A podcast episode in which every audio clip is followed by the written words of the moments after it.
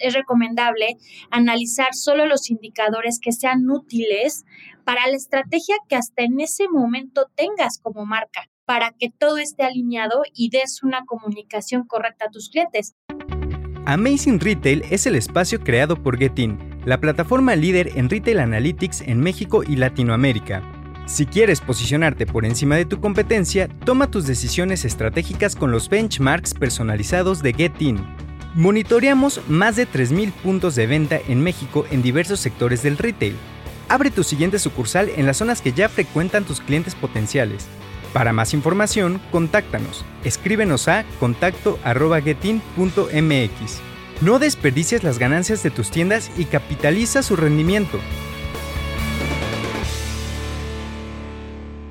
Bienvenidos a Amazing Retail. Yo soy Francisco. Y yo, Anabel. En esta temporada hemos platicado con diversos especialistas sobre la omnicanalidad, un término que desde la pandemia se hizo muy popular y que hoy en día ya es algo muy común para todos los que trabajamos en tiendas físicas. Y a partir de eso encontramos que todos coinciden con que el 2023 es el año de la información. Y eso nos hace recordar mucho una de mis frases favoritas. Lo que no se mide no se puede cambiar ni mejorar. Por esto, hoy hablaremos de la información, el Big Data, los Retail Analytics y la importancia de que todos los retailers aprendan a enfocar sus acciones con base a la información. Pero antes de empezar, recuerden conectarse a su plataforma de streaming preferida y también queremos saber su opinión. Escríbanos en cualquiera de nuestras redes sociales, arroba getting-mx y usen el hashtag Amazing Retail Podcast para poder continuar con la conversación.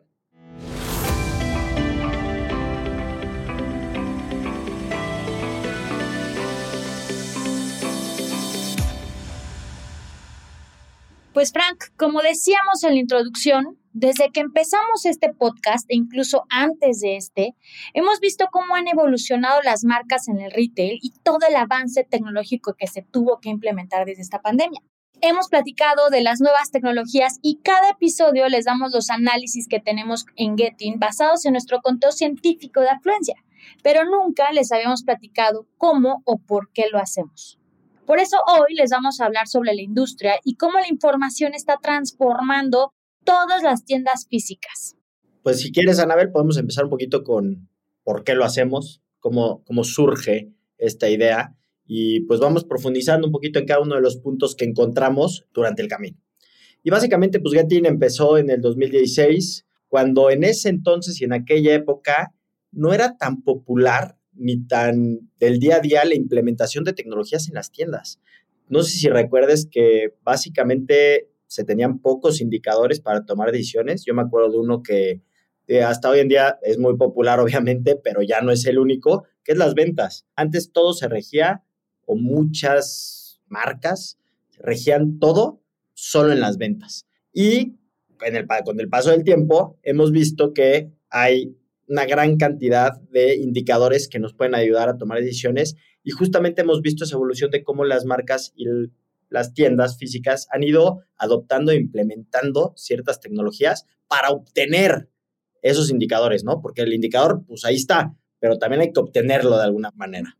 Frank, también detectamos hace muchos años que la tecnología que existiera cara y que además los retailers, como bien lo comentas, no les interesaba tanto. Creo que el foco que ellos tenían en el tema de información era completamente el indicador relacionado a ventas.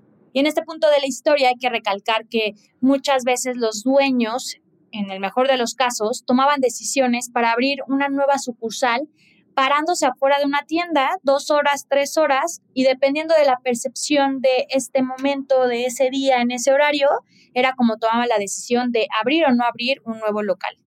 Y todo esto que estamos platicando parece que estamos hablando de la prehistoria, ¿no? O sea, algo tremendamente arcaico, pero era una realidad. Y justamente el escenario, y algo padrísimo, es que ha ido cambiando. Y justamente la popularización de las redes sociales, el uso de canales digitales y la apertura a la adopción de tecnología que han tenido las marcas de retail es algo increíble y nosotros hemos estado ahí presentes, pues yo creo que en el punto de inflexión, si lo queremos llamar de alguna manera. Y Frank, por ejemplo, hace 10 años un producto lo suficientemente bueno podía generar los crecimientos necesarios para una marca. Y con el mismo flujo del centro comercial, los retailers era ya como que tenían muy en su mente que con la misma afluencia del centro comercial, con el buen producto, iban a generar una gran cantidad de ventas. Para esto se aseguraban que tuvieran el stock completo para tener un excelente fin de semana y en un punto, Frank, esto dejó de funcionar. Y aquí es donde la información ya empieza a tomar una relevancia enorme. Y también algo que las marcas empezaron a darse cuenta es que el comprador cambió. El comprador se volvió diferente, se volvió más exigente. El comprador empezó a tener información también a la mano, a la altura de un aparato celular, siempre disponible. Entonces empezó a cambiar las reglas y el comprador empezó a poner de alguna manera pues ciertas reglas, ¿no? En donde ya era más exigente, ya buscaba el mejor deal, ya era más detallista en cuanto a las características del producto y lo que tú mencionabas antes, pues ya no era suficiente. Y eso hizo que los retailers se preocuparan por adoptar y eh, entender el concepto que se conoce como el Customer Journey, en donde empezaron a entender al consumidor qué quieres, qué buscas, qué te mueve, qué es lo que hace que yo genere transacciones, por qué tú me compras un producto. Y otra vez, regresando a lo que tú mencionabas, eso también se puede resumir en información. Es información sobre cómo se comporta la persona a la que le voy a vender. Sí, Franco, o sea, para agregar a tu comentario, las marcas empezaron a preguntarse qué productos son más atractivos, cuáles no, tengo el display correcto, qué tanto impacto tienen mis promociones, se comunican bien en el punto de venta. Y una vez que las marcas hicieron esta adopción de entender y subirse a esta tendencia de usar la información a su favor y empezar a entender al consumidor con fundamentos, es cuando ya empiezan a posicionar sus productos y empezar a hacerse líderes en cada uno de sus sectores, porque al final estaban logrando que el comprador se siente identificado y acompañado por la marca en todo el proceso. Y es justo en este punto de la historia que estamos contando en el cual los retailers entendieron el valor que tiene la información y el impacto directo que la información bien usada para tomar decisiones crea en las ventas, en el aumento, estancamiento o disminución de las ventas, pero entendieron lo valioso que es la información.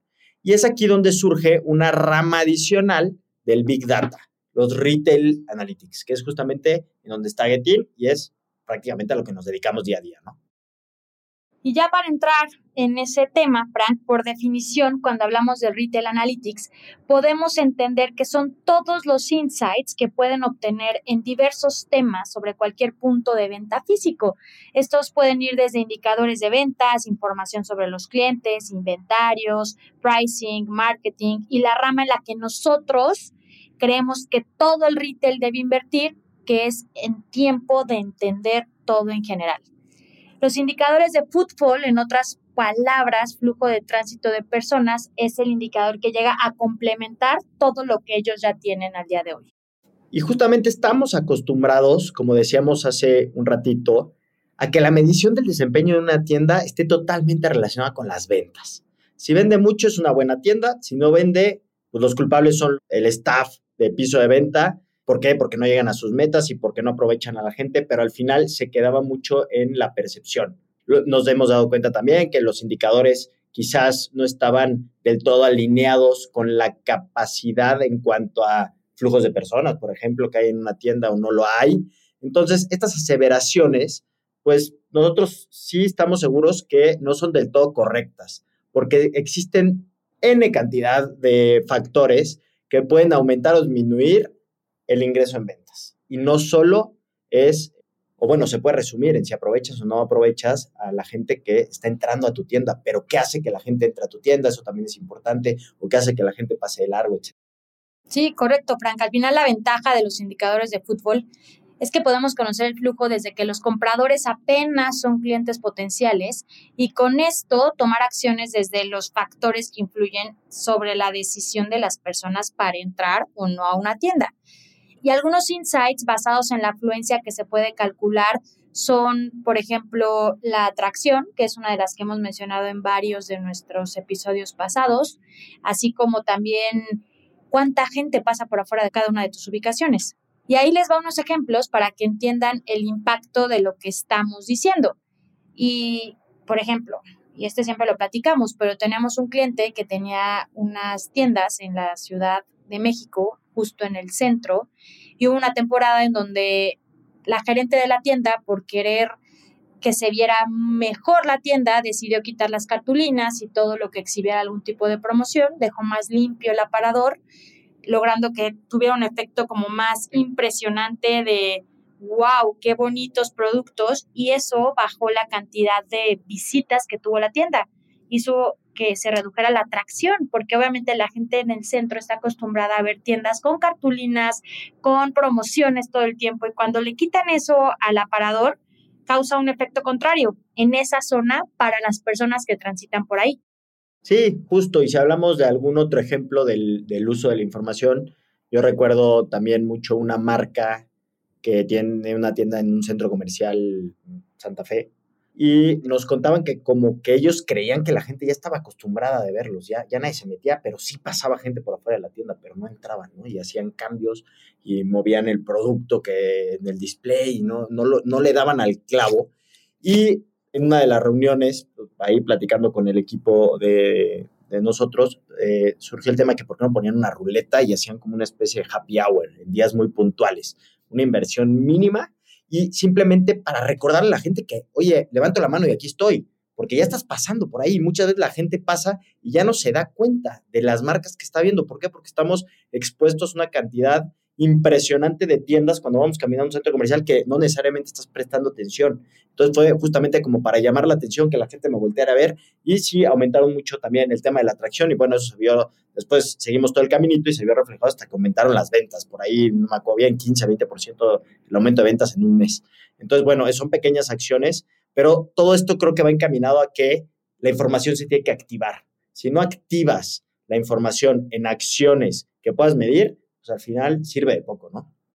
Y algo importante que hay que destacar es que al comenzar a implementar todo el tema de Retail Analytics en cada una de tus tiendas, hay que entender mucho la naturaleza de cada modelo de negocio, porque al final cada uno es diferente al igual que la industria en la que te encuentres. Entonces, es recomendable analizar solo los indicadores que sean útiles para la estrategia que hasta en ese momento tengas como marca, para que todo esté alineado y des una comunicación correcta a tus clientes. De otra manera, puede ser fatídico y puede tirar toda la estrategia al piso y no te va a generar valor toda la información que puedas tener. Entonces es bien importante que entiendas cuál es tu estrategia, cuál es tu estrategia, cuál es tu objetivo y con base en eso decidas qué información es relevante para poder cumplirlo. Totalmente de acuerdo. Y si hablamos también de otra ventaja de contar con información de un punto físico, una tienda eh, física, es que para las marcas omnicanal, esto puede significar la simplificación de procesos y una mejor integración del mundo digital. Hay que recordar que hoy en día la comunicación y el entendimiento de ambos canales es fundamental para que el cliente que va de un lugar a otro. O sea, al final el cliente quiere todo inmediato y no se está quieto. Entonces hay que dárselo cuando lo quiere, como lo quiere y en donde lo quiere. Y la información es la que nos va a ayudar a saber todas estas variables, porque si no, estaríamos perdidos y no tendríamos la forma de ser eficientes para poder lograrlo, porque sí lo podríamos lograr, pero les aseguro que desperdiciaremos muchísimos recursos. Sí, y aquí quiero recalcar uno de tus puntos, Frank, que es bien importante y también lo hemos mencionado en episodios pasados, que la comunicación de cada marca sea la misma en todos sus canales. Y aquí les doy un ejemplo porque justo una marca me acaban de comentar que lo hizo, que estaba ofertando ciertos productos en su e-commerce, ciertos productos en su tienda física y hasta el mismo producto, tanto en e-commerce como en tienda física, tenía diferentes precios. Eso hace que como consumidor confunda y moleste, porque es como, te vi en internet, te vi con este precio, estoy aquí en el punto físico y neta me vienes a traer otro precio, más caro, evidentemente, ahí es donde ahí pierdes una muy buena experiencia del consumidor. Entonces, aquí el punto ideal del Big Data y de la información para las tiendas físicas, también podemos usarlo en entender obviamente lo que está buscando tu consumidor, la experiencia, qué es lo que busca y también de lo que hemos estado platicando, lo puedes complementar por inteligencia artificial a través de todo el tema de Machine Learning. Pero imaginen la maravilla que es para cada cadena que tiene muchísimos consumidores, que tenga esa información y la pueda automatizar y en donde entren todos los insights que estamos obteniendo de todo el tema de la afluencia, en donde el AI pueda empezar a detectar acciones en tiempo real, en punto de venta, que pueda decirte qué puede realizar o no.